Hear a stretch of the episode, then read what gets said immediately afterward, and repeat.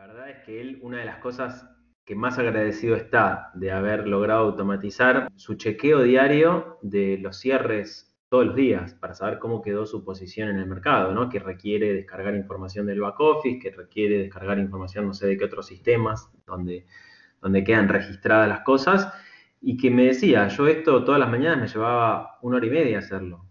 Yo tenía que venir, chequear, bajaba un Excel, bajaba acá, copiaba la celda de este lado, la miraba de este lado, sumaba, restaba, multiplicaba, me equivocaba la mitad de las veces y después llegaba un resultado.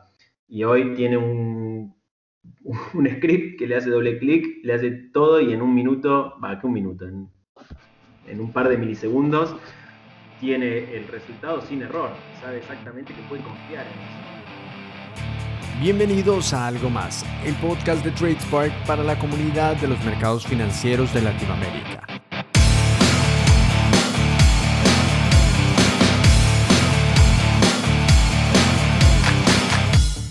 Hoy vamos a estar hablando con Matías Rivera.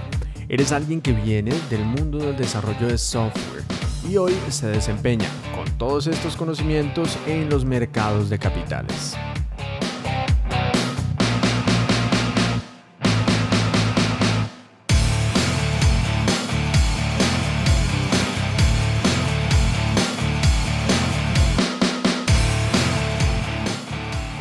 No esperar más, comencemos con la charla. Bienvenidos. Bueno, hoy contamos con la presencia de un viejo conocido en este nuevo episodio, en este nuevo episodio de nuestro podcast.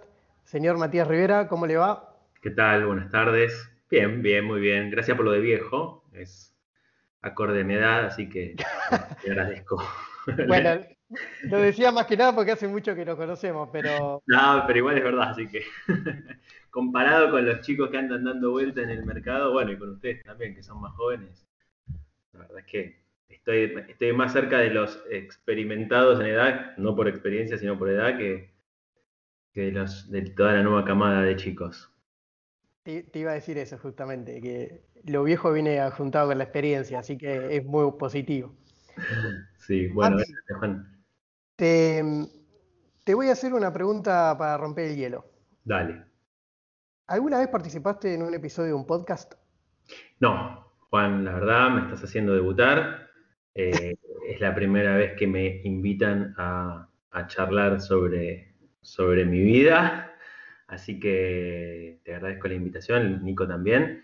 Y no, es la primera vez que participo en, uno, en una de estas charlas. Estuve, estuve hace un año y medio, me había invitado eh, la gente de Aftermarket al programa de radio, pero bueno, lo hicimos en formato en vivo, ¿no? O sea, fue, fue, fuimos allá a la radio y estuvimos charlando entre varios y, después ellos tienen, viste, la modalidad que, que lo suben en formato podcast, pero eh, así eh, grabado no, la primera vez. Bueno, esperemos que podamos, que sea una, una gran experiencia y el primero de varios. Por lo menos con nosotros seguramente dé para más que hablar y volvamos a juntarnos. Ojalá, ojalá, ojalá la gente le interese. Bueno, seguro. Pero bueno, arranquemos, eh, si querés, eh, contanos un poquito de vos, eh, de, tu trayectoria, qué fue lo que te fue acercando al mercado de capitales. Dale. Y bueno, hacenos, un review de eso. Bueno, arranco un poco con mi, mi background de estudio. Yo soy ingeniero en sistemas. Eh, estudié, estudié en la Universidad Católica Argentina. Cuando terminé la carrera, ya a, mediados de la carrera, cuando estaba en tercer año más o menos de la carrera, empecé a trabajar en, la industria del software. Particularmente arranqué mi carrera en, en Oracle. Trabajé durante mis estudios ahí casi 5 o 6 años. Eh, y mi primer contacto con el mercado de capitales fue ahí, trabajando en Oracle. Oracle tenía un eh, mecanismo de, digamos, de participación accionaria. Si, vos querías, si estabas interesado, te daban la posibilidad de eh, cobrar parte de, tus, de tu salario en, acciones. Y bueno, la verdad que en ese momento yo vivía solo, no, no, no, tenía, no tenía grandes gastos, así que opté por, por esa opción. Después me desvinculé de la empresa, eso quedó ahí, digamos, nunca, nunca lo había tradeado, pero sí, pero sí me empezó a, eh, generar interés, a, mirar precios, a, investigar un poco. Después de terminar la carrera de grado, hice un posgrado en Administración de Empresas, tuve materias de, finanzas, ya un poco de conocimiento más formal del mercado de capitales, sobre todo me, me ayudó esa parte para perderle el miedo. Abrí mi primera cuenta de inversión, la fondié y fue eso fue en 2010. 2010 veníamos, veníamos después de la crisis del 2009, los activos argentinos estaban bastante, bastante golpeados. Me acuerdo, me acuerdo el profesor de una de las materias de finanzas que en ese momento nos decía, muchachos, tienen que comprar Boden 2012. Me acuerdo que estaba regalado. Si pagaba un cupón, más o menos quedabas hecho. Obviamente que no lo hice. Pero bueno, ahí fue mi primer acercamiento al mercado de capitales, sin mucha actividad, más que nada, digamos, con el, uno de los errores típicos del trader de, pensar que siempre tiene que tener posición, con lo cual si siempre tenía posición, me movía como se movía en el mercado. Cuando subía ganaba, cuando bajaba perdía, no, no, no, no, no, lograba hacer ninguna diferencia. Y, bueno, y en ese momento eh, empecé a, usar Twitter, ya abrí la cuenta ya por 2010, empecé a seguir gente que, del mercado que, me parecía interesante, tratar de empezar a aprender.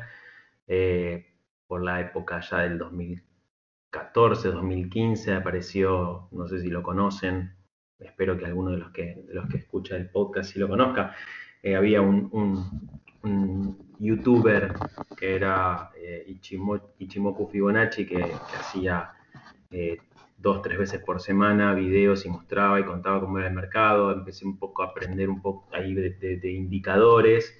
Hice unos cursos en, Invertir Online, que era donde tenía originalmente mi primer cuenta comitente y, con el pago de comisiones vos podías juntar puntos y con esos puntos podías tomar cursos gratuitos eh, en, ahí en lo que se llamaba el YOL University. Bueno, ahí empecé con algunos cursos, tratar de, entender un poco más cómo se movía, cómo se movía esto.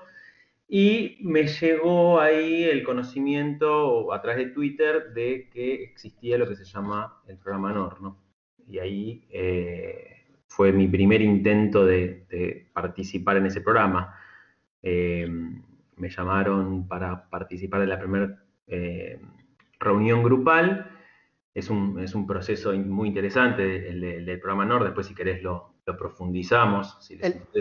el, programa NOR eh, es el programa que en su momento empezó a desarrollar Rofex, ¿verdad? Exactamente, sí, sí. Todavía sigue, todavía sigue. Yo, de hecho, todavía soy, soy NOR. Yo estoy por la tercera edición consecutiva en la que vengo participando. Pero eh, yo me tuve que hacer tres intentos para lograr ingresar al programa, pero lo que quería contarle, digamos, la anécdota más interesante de esto es que en la primera, en la, primera reunión grupal en la cual participé, primero me di cuenta que estaba lejísimo de, en mi conocimiento del resto de la gente que estaba participando en esa reunión, pero sí me llevé que existía en, en el mercado de futuros, algo que en mi vida había operado, en el mercado de futuros de Rofex existía una API para conectarse a los mercados.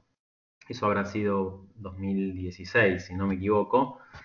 Y bueno, volví a mi casa, me puse a investigar, me moví de, la gente en el que estaba a, uno que me ofreciese esa tecnología y ahí empecé a jugar, la curiosidad, eh, empecé a, ver cómo funcionaba, empezaron las primeras pruebas y ideas que en lo que terminó derivando después en en un año en, lo que fue Markets for Sheets.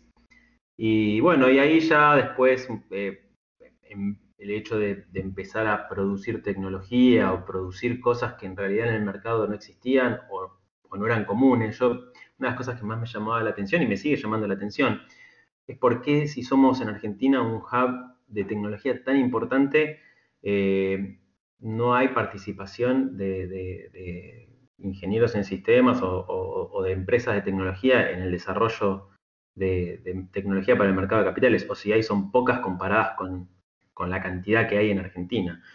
Y bueno, yo, eh, digamos, desde un lugar muy bajo perfil, empecé a mostrar las cosas que estaba haciendo, las cosas que me interesaban, lo que, iba logrando paso a paso, eso empezó a generar eh, bastante interés desde la comunidad financiera. Eh, digamos, gente que trabajaba profesionalmente en, el mundo financiero empezó a, seguirme, a preguntarme, a interesarse. A, mucha gente, por ejemplo, ni siquiera sabía que estaba disponible esta API para poder trabajar. Recuerdo, recuerdo que allá en 2016 hice un curso que, ofrecía el IAMC de trading algorítmico, que lo, daba Juan Pablo Braña. Eh, y, bueno, él contaba o charlábamos durante ese curso que todo lo que mostraba él era hipotético para el mercado argentino porque no había forma de conectarse algorítmicamente al mercado.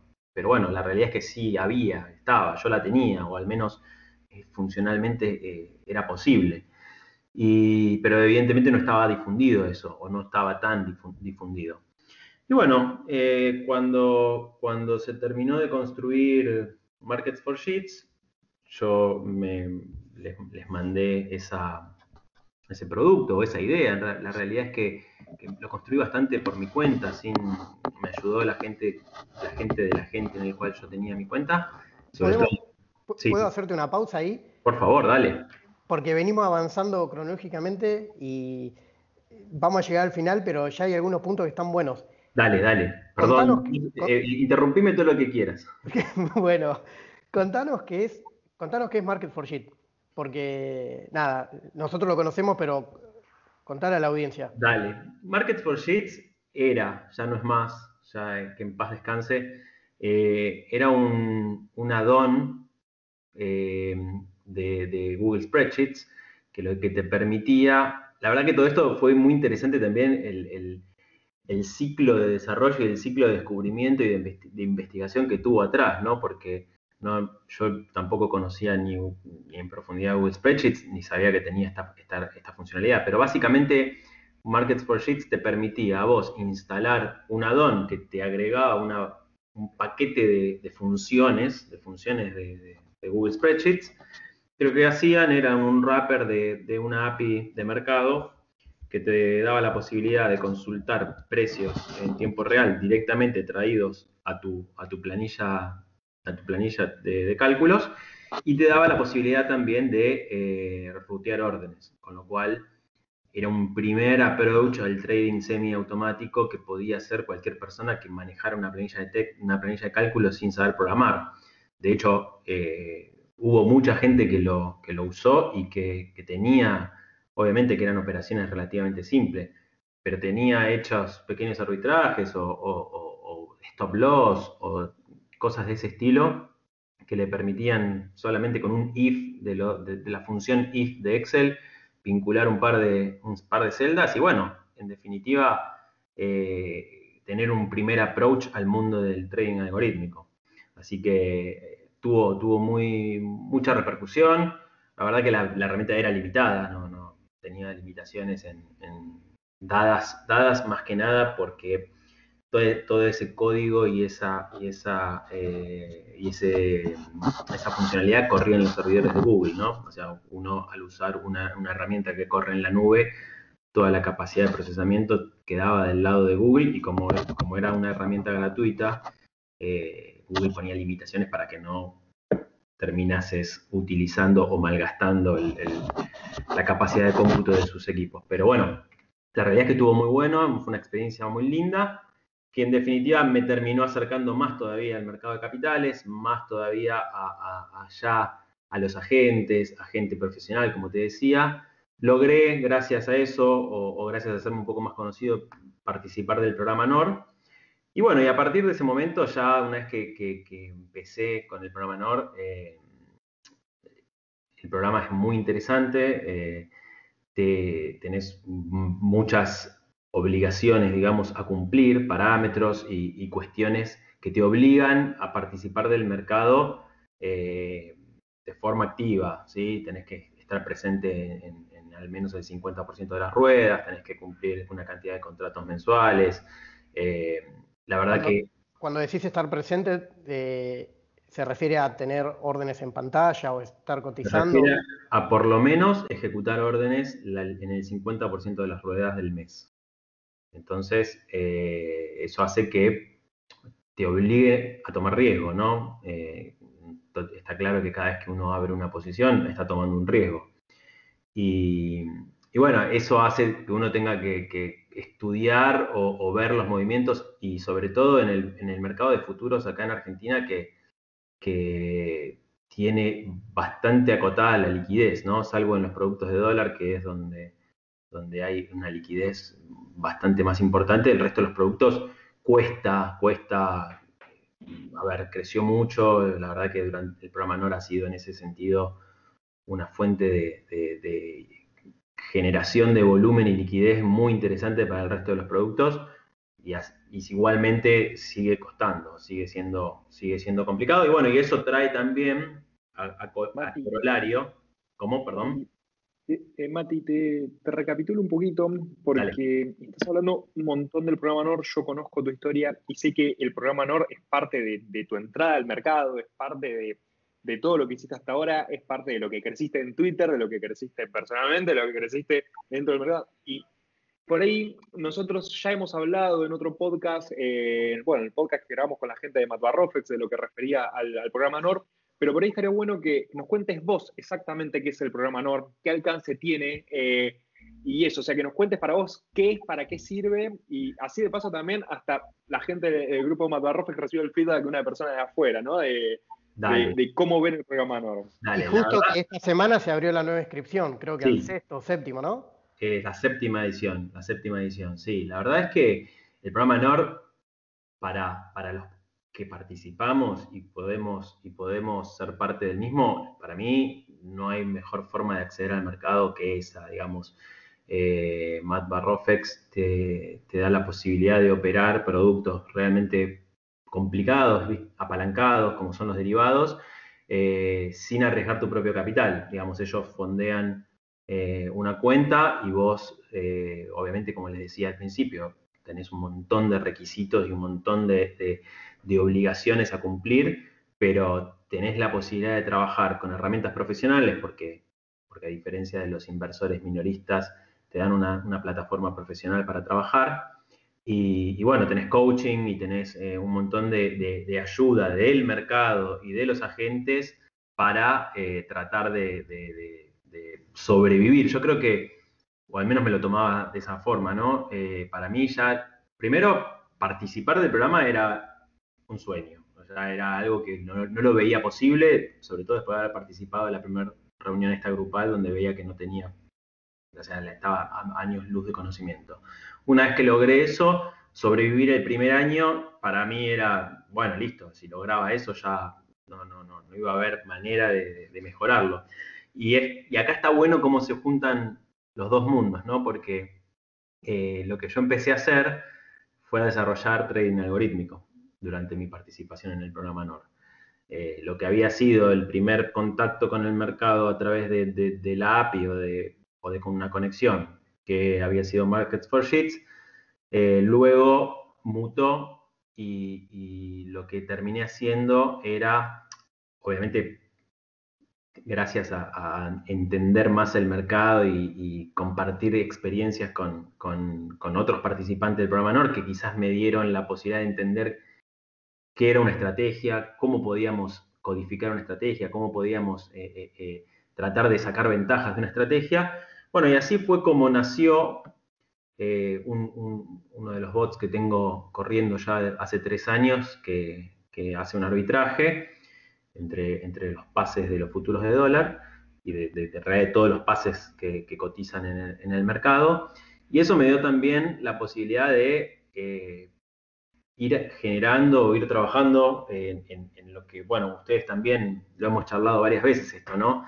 Una estrategia requiere no solamente de la lógica en la toma de decisiones para enviar ofertas al mercado, sino que requiere de una infraestructura por detrás para, tratar de tener una, una, conexión a los mercados de forma eficiente, de poder eh, reutilizar recursos de forma, de forma eh, óptima, eh, tener controles, controles de nuestras operaciones a la hora de acceder al mercado. Entonces, yo lo que fui haciendo, aprovechando, aprovechando el, programa NOR, fui construyendo desde mi conocimiento de la ingeniería de software, digamos, lo que fui tratando de hacer y quizás es, interesante, yo eh, siempre digo que, digamos, yo no tuve capacitación formal en, en, trading algorítmico o en finanzas, más allá de esto que, hice durante, durante el posgrado de administración de empresas,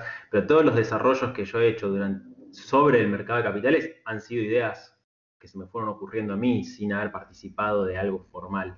Entonces, eh, a mí acá se, da una, algo muy interesante, es que eh, creo que el programa NOR tiene dos objetivos, o yo al menos veo dos objetivos. El objetivo uno es generar liquidez, el objetivo dos es generar nuevos operadores. Esto me parece que, es lo que está buscando constantemente el programa NOR. Y, y, con vos consiguió algo muy valioso, ¿no? Porque eh, no solamente consiguió un nuevo operador, sino que consiguió un nuevo operador algorítmico, ven que está constantemente en el mercado, que está muy presente en el mercado, es como que, logró, eh, o sea, que su inversión llegara a muy buen puerto, ¿no? Eh, hizo, hizo la inversión y, logró algo, ¿no? Sí, la verdad es que, a ver, no puedo hablar, no puedo hablar por el otro lado del mostrador, que es, que es la gente de, de Matt más allá de que me puedo imaginar y puedo tener contacto con gente con la que ya me he hecho amigos y, podemos discutir cosas de forma informal, ¿no?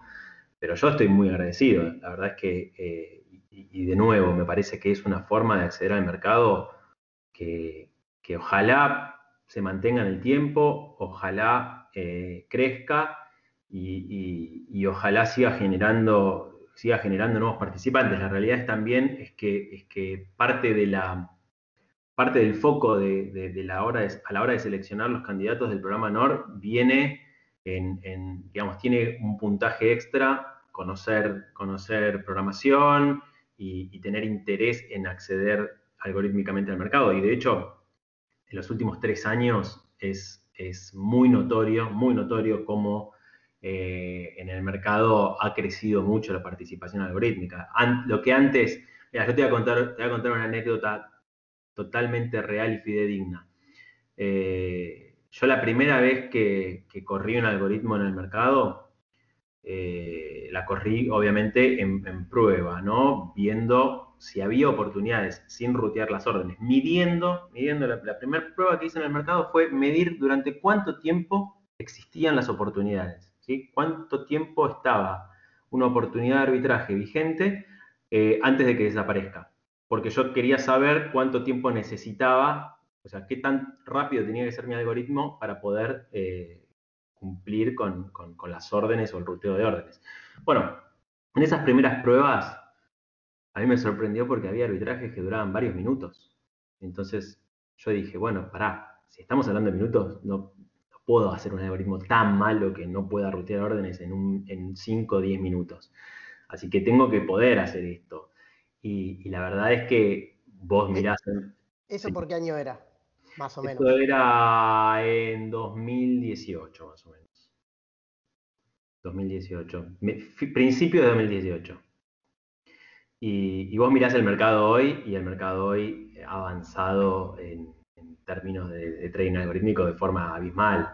Más allá de que yo no conozco, no conozco más, más, más allá de haberlo visto así por arriba, lo que son los algoritmos en, los mercados desarrollados, como en, Estados Unidos, que estamos lejos todavía, pero sí uno ya ve, uno ya ve que, hoy en día está mucho más activo y profesionalizado el tema, ¿no? Y creo, y creo que mucho de eso sí tiene que ver con, bueno, somos un par de, personas que estamos bastante activas en el mundo de Twitter, ¿no? Contando lo que hacemos. Eh, yo he pasado horas de mi vida contestando consultas por, por, eh, mensaje directo o, por WhatsApp o, por mail o lo que fuese. Y, eh, bueno, participé, fui, fui parte del... Em, Rofex tiene un, programa de trading algorítmico, digamos, de capacitación de trading algorítmico, el cual yo primero participé como alumno eh, en 2017, 2018 y después fui, ayudante, eh, una, de las, una de las ediciones, las di con, con Fernando, con Fercova, y, y, bueno, la verdad es que todo ese contacto constante con el mundo del mercado acerca a un montón de gente interesada a aprender, a ver, a, darse cuenta que esto que suena como ciencia ficción, la realidad es que no es tanta ciencia ficción, ¿no? Uno puede, uno puede, en la medida, yo siempre digo lo mismo, ¿no? Eh, todo lleva tiempo, todo lleva tiempo, todo lleva estudio, lo que no vas a poder es lograr algo rápida, rápidamente o de casualidad, todo lleva esfuerzo. Pero a mí lo que, lo que encontré también en esta actividad es que puedo eh, unir dos pasiones, una pasión que es la tecnología y otra pasión que son los mercados. Entonces, eh, sinceramente es, algo que me parece que tiene mucho por crecer en Argentina y tiene todavía eh, mucho por, crecer en, en, el mercado en particular. Digamos, la gente, la gente de mercado tiene que, animarse, tiene que, acercarse y saber que es posible. La verdad es que ni, siquiera, ni siquiera tiene que ser algo eh, para hacer trading, digamos, de arbitraje, ultra baja latencia o algo así como se ven en las películas, sino que hay muchas oportunidades para hacer eh, y tratar de evitar errores también, ¿no? O sea, tener, tener eh, algoritmos que no necesariamente busquen, busquen operar y quedarse con una ganancia automática, sino solamente automatizar tareas y que queden y que un humano no tenga que estar haciendo algo que no genera que no genera valor agregado. Justamente en torno a eso es que nosotros eh, hacemos mucho énfasis en la parte de, de, la automatización y es algo que sale capítulo tras capítulo que vamos grabando lo cual mucha, mucha gente cuando piensa en meterse en el trading algorítmico piensa en, que hay que, que, va a ser mucha guita o, que va a ser algo de, programar un robotito y ya está. tiene su complejidad y tiene su curva de aprendizaje y esa curva es larga y lo repetimos muy seguido. Eh, y normalmente arrancar por la automatización es lo más sencillo porque es un problema que uno conoce muy bien. Es un problema que uno todos los días resuelve manualmente, es algo que, que es repetitivo, entonces uno sabe exactamente qué pasos tiene que hacer para resolverlo.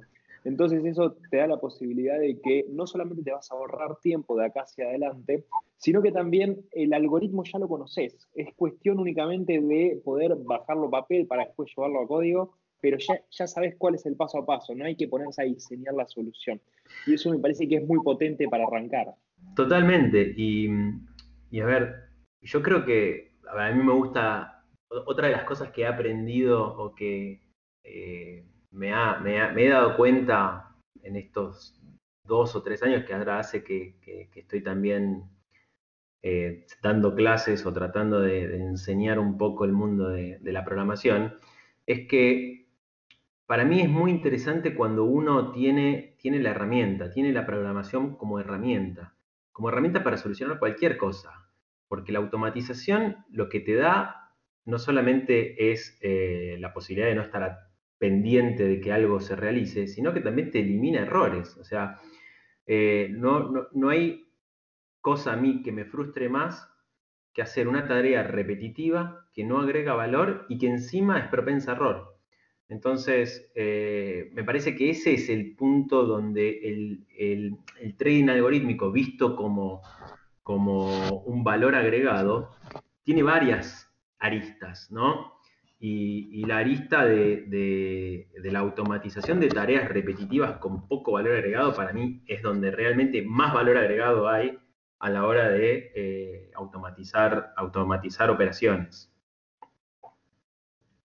Sí, sí, totalmente. Realmente, realmente es así y, creo que, bueno, nosotros es algo que, repetimos, ahí, por ahí es donde hay que arrancar, es como, como lo más sencillo y, tal como decís vos va a generar mucho valor. Justo en el capítulo anterior eh, grabamos con, con, Andrés y Leda Weiss, eh, que nos contaba un poco de, del cambio que están haciendo ellos en Conosur. Eh, y hablaba mucho de esto, de cómo ellos empezaron a, buscar esas tareas repetitivas y, y al final contaban cosas como decir, bueno, logré automatizar esto dentro, de, dentro del broker y ahora tengo 15 minutos libres por día. Y, ellos lo, nombraban de esa manera.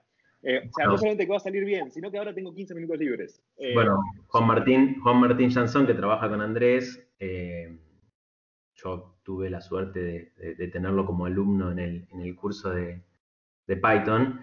Y, la verdad es que él, una de las cosas que más agradecido está de haber logrado automatizar, más allá de lo que sea eh, las operaciones en el mercado, es eh, su, chequeo diario de los cierres todos los días para saber cómo quedó su posición en el mercado, ¿no? que requiere descargar información del back office, que requiere descargar información no sé de qué otros sistemas donde, donde quedan registradas las cosas, y que me decía, yo esto todas las mañanas me llevaba una hora y media hacerlo. Sea, yo tenía que venir, chequear, bajaba un Excel, bajaba acá, copiaba la celda de este lado, la miraba de este lado, sumaba, restaba, multiplicaba, me equivocaba la mitad de las veces y después llegaba un resultado. Y hoy tiene un, un script que le hace doble clic, le hace todo y en un minuto, va, que un minuto, en un par de milisegundos, tiene el resultado sin error y sabe exactamente que puede confiar en eso. Entonces, eh, ahí es donde yo también digo, bueno, a ver, ¿es trading algorítmico? Eso no es trading algorítmico, pero es la, es la aplicación de la tecnología a la resolución de tareas que, puede evolucionar tranquilamente al, ruteo de, ofertas, o, no necesariamente. O sea, cuando hablamos también de, conexión, de conexión eh, algorítmica a los mercados, podrían ser eh, cuestiones de, verificación de precios o de eh, información en tiempo real, no necesariamente con el ruteo de ofertas al mercado, ¿no? Acá me gustaría retomar un poco con algo que, nombraste cuando, cuando estabas presentando, que eh, hablabas de eh, una de las preguntas que te hacías es cómo, si somos un hub de sistemas tecnológicos en los mercados locales, ¿por qué falta tanta participación de gente de sistemas, ingenieros? No me acuerdo cómo fue exactamente la frase que dijiste, pero me parece que se empieza a notar un poco esto, cómo, cómo nos encontramos normalmente en las mesas mayormente a gente que viene eh, de las finanzas directamente, con maestría en finanzas, y no nos encontramos tanto en las mesas a ingenieros en sistemas. Por eso también es que me parece que tu background, ¿no? que vos hayas estudiado ingeniería en sistemas, es muy particular en esto, ¿no? Porque eh, siempre con todos los que hablamos vienen de administración de, de empresas, vienen por ese lado, bueno, Andrés, eh, Andrés sí tuvo una, parte técnica en su comienzo, que también lo charlamos un poco, que, no es tan común encontrarse con, gente que venga con ese background, pero es muy interesante porque aporta un valor eh, muy interesante. Es como que son dos carreras muy complicadas, eh, sistemas, y, sistemas y finanzas, ¿no? O sea, son, son dos cosas que necesitan mucha práctica, mucho estudio, muchas horas, ¿no? Entonces, poder contar con las dos, poder encontrar una persona que pueda hacer las dos cosas no es algo fácil. Eh, hay que dedicarle, hay que sentarse y meterle mucho. Por eso es que, es muy interesante, ¿no? Cuando uno encuentra estos perfiles eh, que han logrado tanto, ¿no? Sí, la, verdad, la verdad que, a ver, normalmente eh, es algo que escasea y a mí me sirve el conocimiento de los, de los, dos, de, de los dos mundos, digamos, para poder interfacear y y, ser útil en, la traducción de un lado a otro. A mí, igualmente, una de las cosas que mucho me llama la atención y que venía mi, frase o mi, duda por ese lado es, y quizás sea por la falta de educación financiera, ¿no? A, mí me pasó, yo en la carrera de ingeniería tuve una, una, eh, materia de administración de empresas, pero, o sea, no hay no hay eh, dentro del programa, o no había, yo ya me recibí hace unos cuantos años, no había nada del mundo financiero realmente en, la carrera de ingeniería. Y para mí, un ingeniero que no domina las finanzas, y me refiero a finanzas básicas, ¿no? Eh, saber cómo se calcula una tasa de interés, saber anualizar una tasa de interés mensual o saber mensualizar una tasa de interés anual. Esas cosas para mí son básicas. Y bueno, y yo no lo tuve eso durante la, de la carrera de ingeniería, lo tuve que aprender después en el posgrado. Y creo que, me imagino, ¿eh? esto son especulaciones que estoy haciendo, me imagino que la falta de, conocimiento financiero y obviamente el riesgo, a ver, siempre en Argentina se, se, habla del mercado financiero como la timba, ¿no? Como lo malo, como, como si la realidad no fuese que cuando los gobiernos o las empresas necesitan, necesitan financiarse, lo hacen en el mercado de capitales. Entonces, en definitiva, no existe ningún país que se pueda desarrollar si no tiene un mercado de capitales desarrollado. Más allá de eso, si vos le preguntás a cualquier persona normal, y, me refiero a incluso gente profesional, ¿no? Gente de, mucho, de mucho conocimiento y, mucho nivel dentro de, empresas, las inversiones en Argentina, dólar en el colchón, ladrillo y cualquier otra cosa eh, ni se conoce, no se sabe, no se sabe qué instrumentos existen, para qué sirven, por Yo qué. en este punto estoy totalmente de acuerdo con vos, Mati. Es algo que, que a mí me sucedió y que me sucedió también, eh, que, que es algo que me inculcó mi familia, ¿no? Eh, para mi familia, el mercado financiero argentino, es no solamente argentino, el mercado financiero en sí es timba, ¿bien? Eso es lo que yo aprendí, es lo que yo aprendí en la escuela, es lo que yo aprendí luego, ¿bien?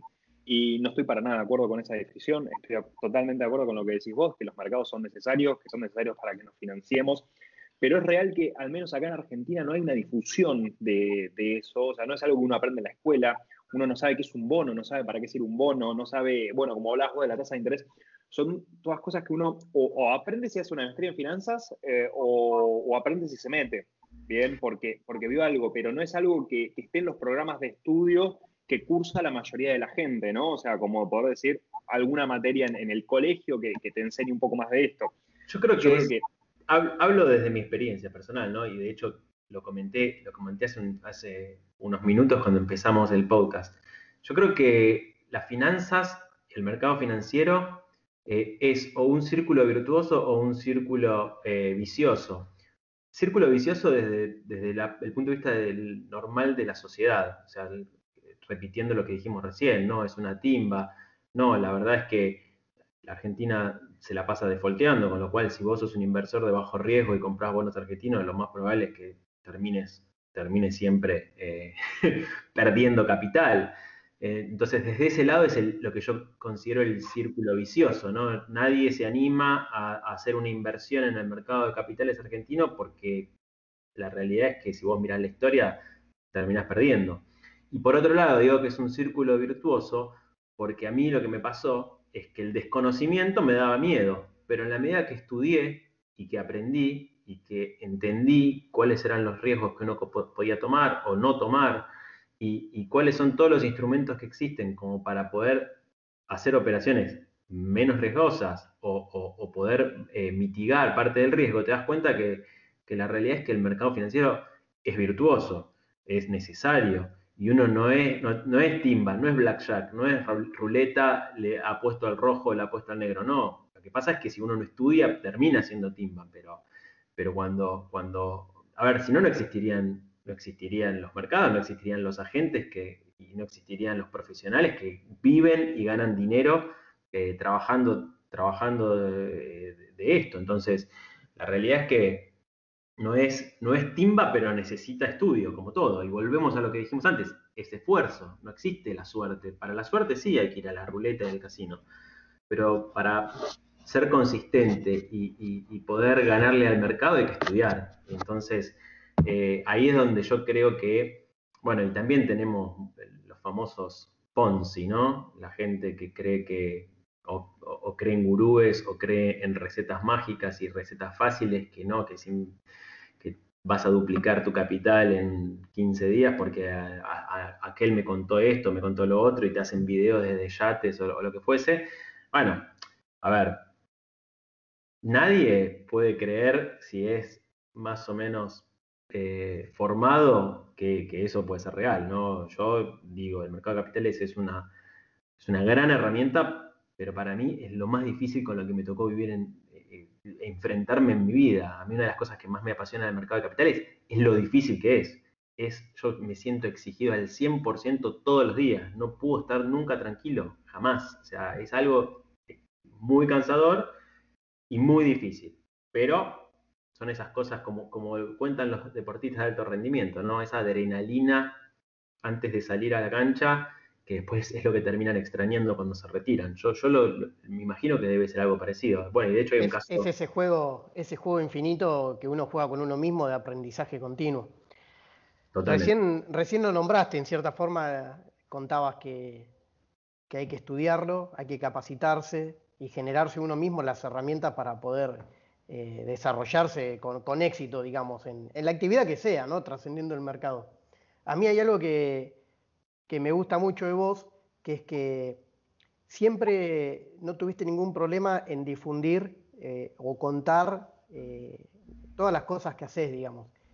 Que eso tiene un efecto muy positivo porque genera al final comunidad, genera también conocimiento colectivo, que otra persona se ponga a investigar sobre las cuestiones que vos estás indagando y que, bueno, eh, al final de todos se avance a nivel general en, desarrollar nuevas cuestiones para el mercado.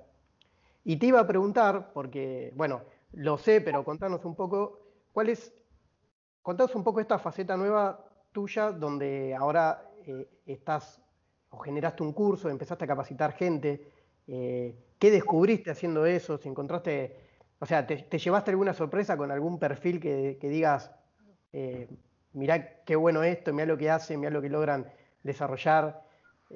Mira, a mí lo, que me resulta muy interesante, bueno, y ustedes lo saben porque ustedes vienen del mundo de la tecnología y son, son también estudiantes de, carreras de sistemas, pero um, yo cada vez estoy más convencido que, que el conocimiento de la tecnología es una herramienta que uno no sabe dónde puede terminar, qué puerta puede abrir o la idea que puede tener una persona con otra forma de pensar u otra, otro background eh, en su vida. Uno de los, uno de los alumnos que, participó en la edición anterior eh, era o es, es el, musicalizador de la radio La 100. Y nada, un chico que, no tiene ninguna, ningún conocimiento de, programación, pero sí un pibe muy, muy, muy eh, curioso y muy atento. Y él lo que quería hacer, él lo que quería hacer, me contaba, yo no sabía, no tenía la menor idea, que eh, hay muchos servicios de, streaming de, música o mismo las radios más importantes del mundo que tienen APIs y tienen interfaces para que vos puedas saber o puedas consumir en tiempo real cuáles son las radios que se están escuchando, eh, perdón, cuáles son las canciones que se están escuchando y cuáles son los rankings de canciones más escuchadas durante el día, la semana, el mes.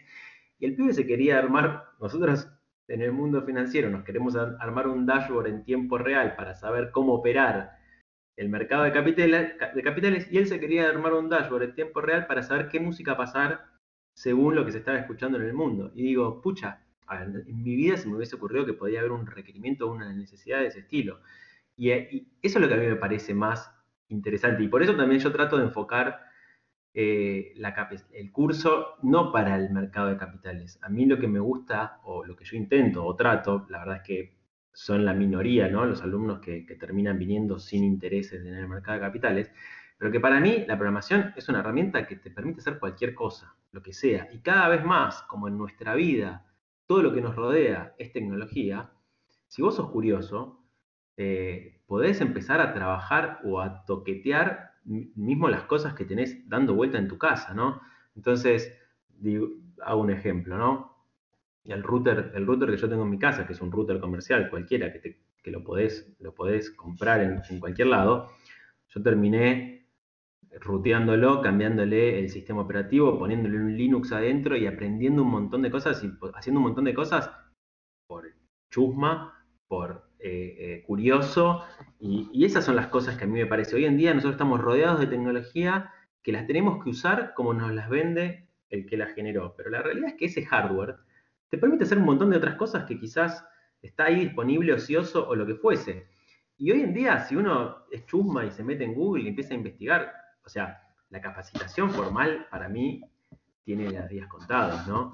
Eh, hoy en día, una persona que sea curiosa y que tenga tiempo y que tenga ganas de aprender, yo creo que tenemos, tenemos todo el mundo en, nuestras manos. El que me diga que durante la pandemia se aburrió, la verdad es que no, entiendo, no entiendo cómo, porque yo creo que te sentás, te, te, planificás una semana y decís, no, bueno, voy a dedicar por lo menos una o dos horas por semana a mirar videos de cosas que me interesan en YouTube, o sea, cosas interesantes para aprender, ¿no? Yo creo que te puedes capacitar prácticamente en cualquier cosa hoy en día. No, no, no me imagino todavía a la medicina, ¿no? No me imagino, hablo de la medicina porque mi señora es, es médica, ¿no? Entonces no me imagino todavía que un médico se pueda formar mirando videos en YouTube, tiene que estar ahí, el cirujano tiene que estar operando para aprender pero sí creo que cada vez más la capacitación se puede hacer eh, de, esta forma on demand y, donde uno, si uno es un poco eh, así, como es la palabra, eh, autodidacta, no tenés límite para aprender. Bueno, bueno, espectacular. Eh, la verdad, se dio una charla buenísima. Para ir cerrando, te voy a hacer tres preguntas más.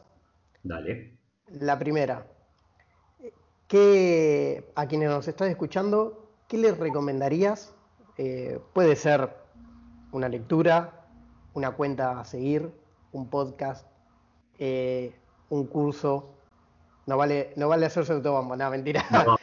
un curso eh, o lo que sea, algo que te haya servido, una herramienta que hayas podido desarrollar para desenvolverte como lo haces. En segundo lugar, eh, sí, contanos si, cómo, cómo puede hacer alguien que nos escuche para acceder al curso que vos das. Y por último, cómo te encuentran eh, en redes, en Twitter o en las redes que estés. Yo solo uso Twitter, así que te nombro Twitter, pero si estás en Instagram o donde sea. Dale. Eh, bueno, hablando justamente de eso, para mí, yo no soy un usuario que esté en varias redes sociales, eh, sí soy muy activo en Twitter y creo que, creo que Twitter es, al menos en mi caso, es la fuente de, de, conocimiento diario. ¿sí? Yo hace ya, por lo menos te diría, tres o cuatro años que no leo diarios, no escucho radio, no miro televisión y me informo eh, casi exclusivamente por, las redes sociales o por Twitter puntualmente, donde uno puede filtrar qué le interesa, que, tratar de sacar el ruido y el, famoso fake news del espectro de información que consume y, para, y en todo sentido, o sea, de, lo que sea información y de lo que sea eh, los temas que a uno le interesan. Yo la verdad no, no te podría recomendar ni, un canal de YouTube, ni te podría recomendar eh, un libro, ni, un curso, porque la verdad es que no, no, yo no, no, me, no suelo, digamos, consumir esa información, pero sí lo que hago es eh, quizás nutriéndome de información que sale, que sale de, la red social, eh, termino encontrando links o termino encontrando información o termino siguiendo a nuevas personas que me terminan sirviendo para, desarrollar mis intereses y, creo que esa es la forma, o yo veo puntualmente que, es la forma de poder ir aprendiendo, ¿no? Sí creo también que, como hablábamos recién, si uno tiene ciertas eh, eh, intereses o es curioso o, le sirve ser autodidacta, hoy en día tenés al alcance de tu mano través de internet cualquier cosa, podés encontrar cualquier cosa, quizás, quizás hasta incluso usando Twitter para pedir ayuda, ¿no? Preguntar, che, este tema me interesa, ¿alguien me puede eh, indicar cuáles son las mejores fuentes de información sobre este tema? Y para mí, a mí eso me sirve un montón. Yo creo que en ese sentido la red social eh, sirve, sirve y mucho. Eh, la segunda pregunta que me hiciste, ¿cómo podían acceder al curso? Bueno, volvemos a lo mismo. Mi usuario en Twitter es arroba maturrivera. Ahí eh, me pueden escribir, van a tener información. Tengo un, tengo un link a, información del curso, pero la realidad es que es eh, un bit.ly, un link de esos de bit.ly, y no me lo acuerdo de memoria, así que te lo debo. Y, pero bueno, me pueden consultar a través de Twitter, arroba maturrivera, me preguntan por, por por mensaje directo, no hay ningún problema. Y, incluso ahí en el pin tweet de, de, mi, de, mi, perfil está el link y la información al curso. Así que creo que no me olvidé de ninguna, ¿no? No, la última respondiste las dos en una, así que espectacular. Un combo. bueno, Mati, la verdad te agradecemos mucho eh, que hayas aceptado la invitación. Eh, para nosotros siempre un gusto juntarnos a charlar. Un placer. Me faltaron las cervezas, Juan. Sí, eh, estamos haciendo muchas promesas en cada episodio del podcast, así que no vamos a faltar a la regla y... hacemos una broma promesa. Tenemos que juntarnos a tomar una cerveza, sí, una tarde de esta, así que nada, ahora cuando, cuando podemos lo organizamos. Dale, bueno, de mi lado, la verdad, eh, les agradezco muchísimo la invitación, me, tomaron un poco por sorpresa, eh, pero ojalá que esto le sirva a, la gente, a la gente que lo escucha, les traiga nuevos, nuevos oyentes. Y bueno, como siempre les digo, de mi lado, totalmente dispuesto a ayudar. saben ustedes que pueden eh, consultarme y, si puedo ayudarlos voy a estar, voy a estar ahí. Y nuevamente les agradezco y les deseo muchísima suerte en este, en este emprendimiento. Bueno, muchísimas gracias, Mati. Eh, un saludo grande y bueno, nos estamos hablando. Bueno, gracias, gracias Nico, gracias Juan.